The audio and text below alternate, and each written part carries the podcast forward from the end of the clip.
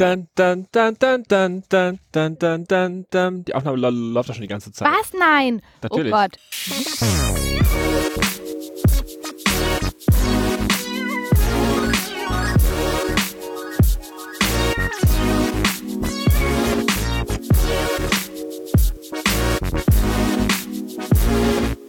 Hallo Lynn, willkommen auf meinem Balkon. Hallo Frerk, es ist wunderschön hier. Ich bin total begeistert. Der ist so bepflanzt und so viele kleine ähm, Bienen und Hummeln fliegen hier rum. Also schöner geht's gar nicht zur Aufnahme. Wir nehmen auf am Montag, den 25. ist heute. Ja. Und es ist genau. noch sehr früh.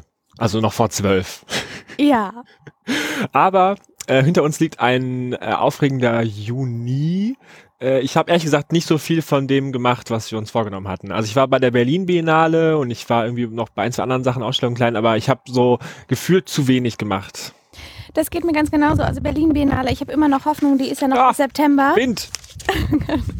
Tja, Frerk, da musst du das halt ohne Notizen machen. Dann geht's jetzt mal aus dem Kopf hier, wenn deine Blätter weg sind. Es geht auch. Ähm, genau. Aber ich hab, ich war bei der Fête de la Musique. War Ah, sehr enttäuscht, dass du nicht mitgekommen bist Ja, an dem Abend. Hm? ja ich, ich, ich, hatte, ich hatte deine WhatsApp-Nachricht und ich dachte mir so, ja, das ist aber weit weg. Nach, ja, und dann, ja. Ja, nein, ist in Ordnung. Ich habe es auch nur in Anführungsstrichen nach Friedrichshain geschafft, aber war total schön um den Boxhagener Platz rum und RW-Gelände. Ähm, vor allem die kleinen Bands haben mich total gekickt. Also so eine spanische, ähm, urige Band aus dem Restaurant raus. Also es war irgendwie alles ganz, ja, tolles Treiben. War zwar nicht wie versprochen Sommeranfang, also nicht wie, wie eigentlich ähm, geplant, weil es schweinekalt war, aber hey, egal, es ging ja um die Musik. Naja. Ja. Neuer Monat, neues Glück. Und noch viele der Sachen, über die wir letztes Mal geredet haben, die sind ja, gehen ja immer noch. Also jetzt von Konzerten ausgenommen, so die Veranstaltungen, die, ich glaube, die meisten Ausstellungen, von denen wir erzählt haben, die gehen auch noch mindestens bis August. Also gar kein Ja. Stress, alles ruhig, kriegen wir alles hin. Ganz genau. Und dieses Mal haben wir uns ein bisschen was ausgedacht. Wir wollen den Juli so strukturieren, dass es geht immer noch um Veranstaltungen, aber es geht auch darum, mit wem wir da hingehen. Und zwar haben wir uns ausgedacht, beziehungsweise wird das passieren, dass ein ähm, alter, guter Freund aus der Provinz nach Berlin kommt und wir möchten mit ihm im Juli was unternehmen. Und was machen wir da? Ja, das ist jetzt, also wir wollen jetzt nicht komplett übertreiben. Also es ist jetzt nicht der Bauerntölpel von nebenan. Ähm, weil wir kommen ja beide, wie man weiß, aus kleinen bayerischen Dörfern ohne Zivilisation. genau. Nee, also es ist aber schon so, dass man quasi, da kommt jemand, der hat nicht so viel Ahnung von dem, was man gerade so alles macht und den nimmt man dann mit und ver- versucht ein bisschen so in sein neues Leben hier als Zugezogene, müssen wir auch ein bisschen den anderen zeigen, was, was wir jetzt hier so machen, was da so Genau. Ein abgeht. bisschen einführen. Genau. Ja. Und da würde ich sagen, an erster Stelle steht erstmal der UDK-Rundgang und der Weißensee-Rundgang. Also das sind die beiden Abschlussausstellungspräsentationen der großen Kunsthochschulen in, Ber Ber in Berlin. Ähm, da kann man jeweils mehrere Tage gucken, was so produziert wurde. Und ich glaube, das ist ganz gut, weil die Ja. meisten, dann kann man sich schon mal vorstellen, was, also zumindest ein bisschen vorstellen, äh, wo ich, wo wir uns irgendwie rumtreiben den ganzen Tag. Auf jeden Fall. Das wäre auch meine erste Adresse. Also Weißensee ist vom 14. und 15. Juli. Ähm, das sind die beiden Tage der offenen Tür und UDK dann die drei Tage vom 20. bis zum 22. Juli. Zu Weißensee noch einen kleinen Nachtrag. Ähm, 14. bis 15. Juli ist in Weißensee selber, aber es gibt auch noch zwei weitere Ausstellungen. Das ist einmal am Moritzplatz. Ähm, da werden die Abschlussarbeiten der Bildhauerei und der Malerei vorgestellt. Da geht schon am 13. Juli los, um 19 Uhr ist da ja die Eröffnung. Und die, der zweite Platz, der nicht in Weißensee direkt ist, ist das Direktorenhaus. Ähm, das ist am Krögel, also das ist ähm, direkt in der Nähe vom Alex, gleich in der Spree. Und da werden ausgestellt die Abschlussarbeiten der visuellen Kommunikation.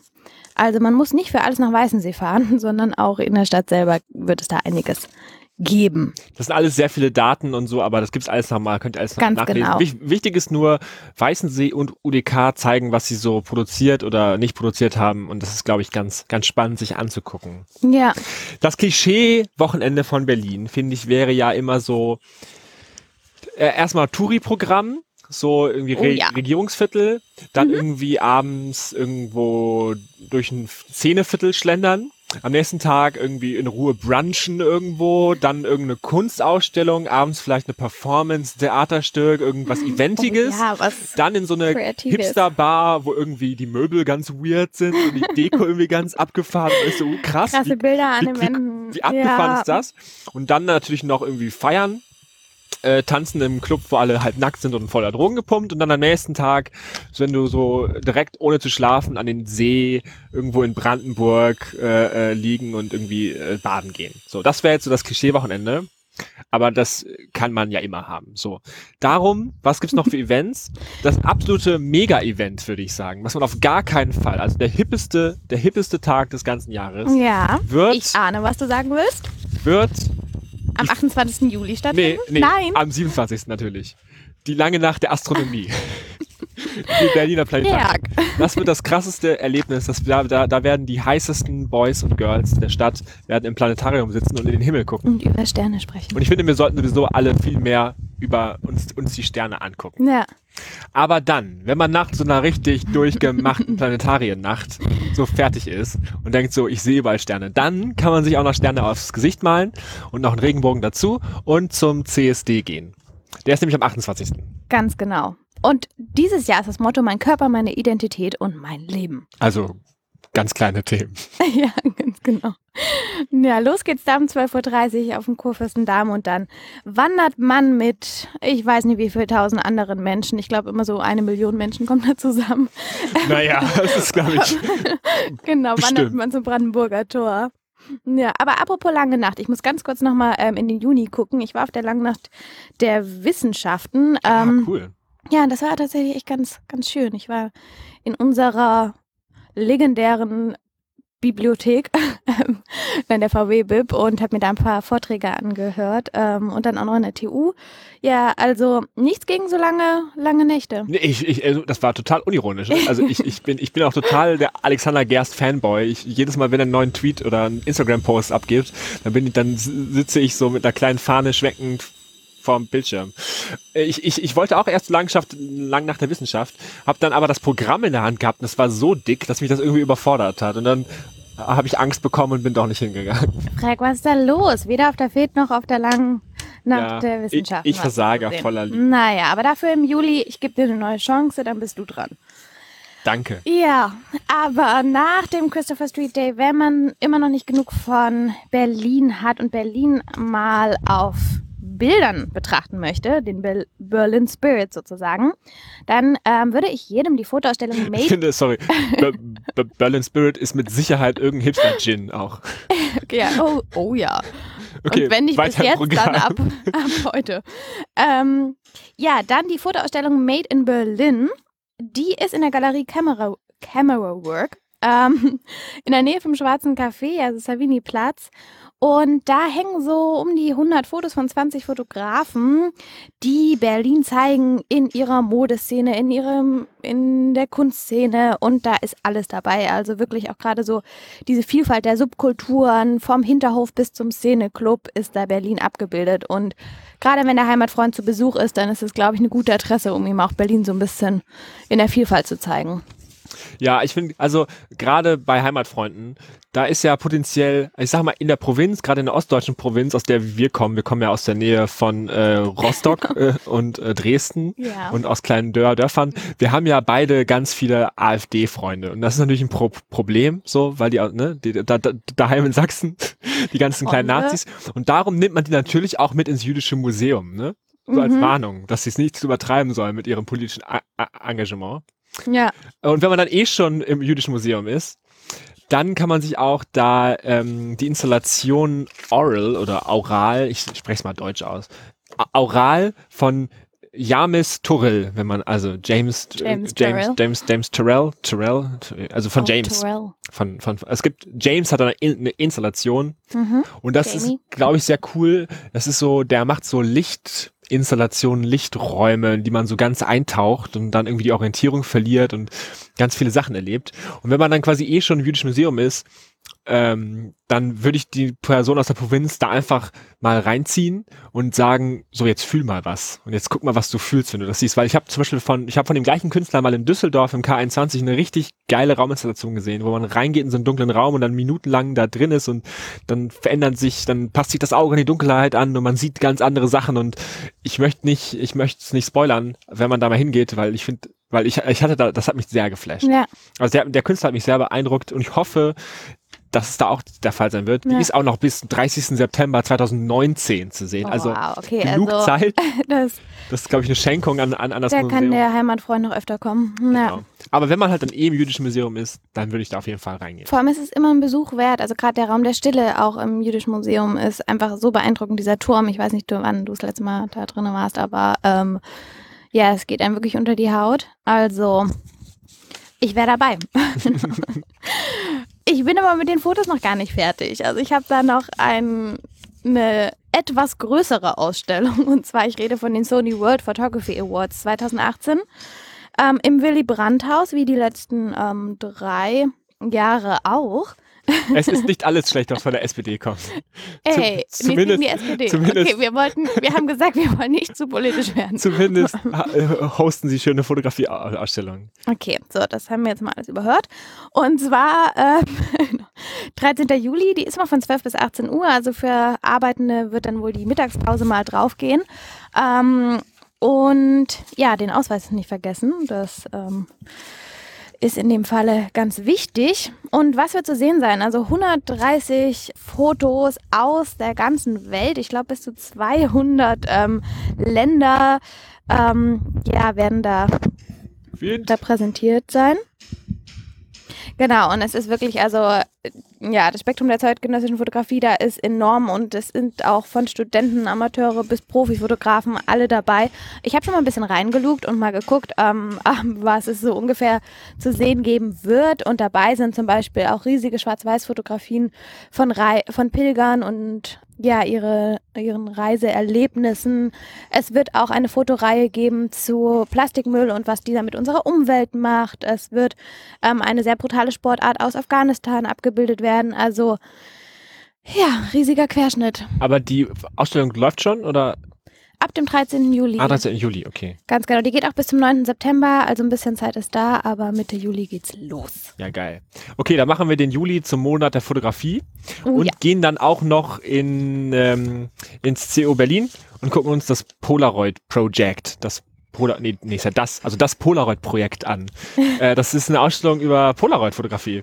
Ähm, die, die war ja damals total, total in und dann ist, glaube ich, die Firma, die das Original hergestellt hat, auch irgendwie Mitte der 2000er pleite gegangen. Dann gab es auch so ein Crowdfunding-Projekt, irgendwie das wiederzubeleben, neue Filme zu produzieren. The Impossible Project heißt es, glaube ich. Und äh, mittlerweile gibt's ja wieder Polaroid-Kameras auch so bei DM und so zu kaufen und es gab so ein Revival, weil irgendwie man wieder was in der Hand halten will und das so echt und so. Und dann muss man gar keine Filter drauf machen auf, auf Instagram, sondern macht so, man kriegt so echt ein Bild. Und ähm, das ist, glaube ich, ein cooler Überblick über so die Geschichte der Polaroid-Fotografie und da sind irgendwie namenhafte Fotokünstler ausgestellt mit ihren Polaroids.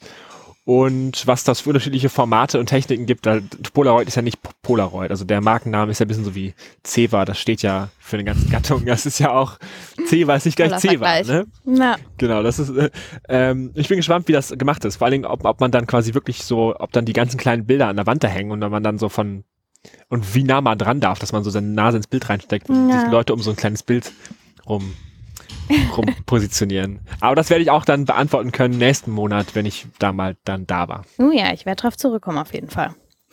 Wir haben noch gar nicht über Theater gesprochen. Bis jetzt sind wir ja beim Foto geblieben, ne? Und die Hochkultur fehlt noch. Okay. ich habe ähm, eine Kleinigkeit und zwar das komische Operfestival. Ich war noch nie in der komischen Oper. Ich glaube, spätestens jetzt wird es mal Zeit. Das ist vom 10. bis 15. Juli.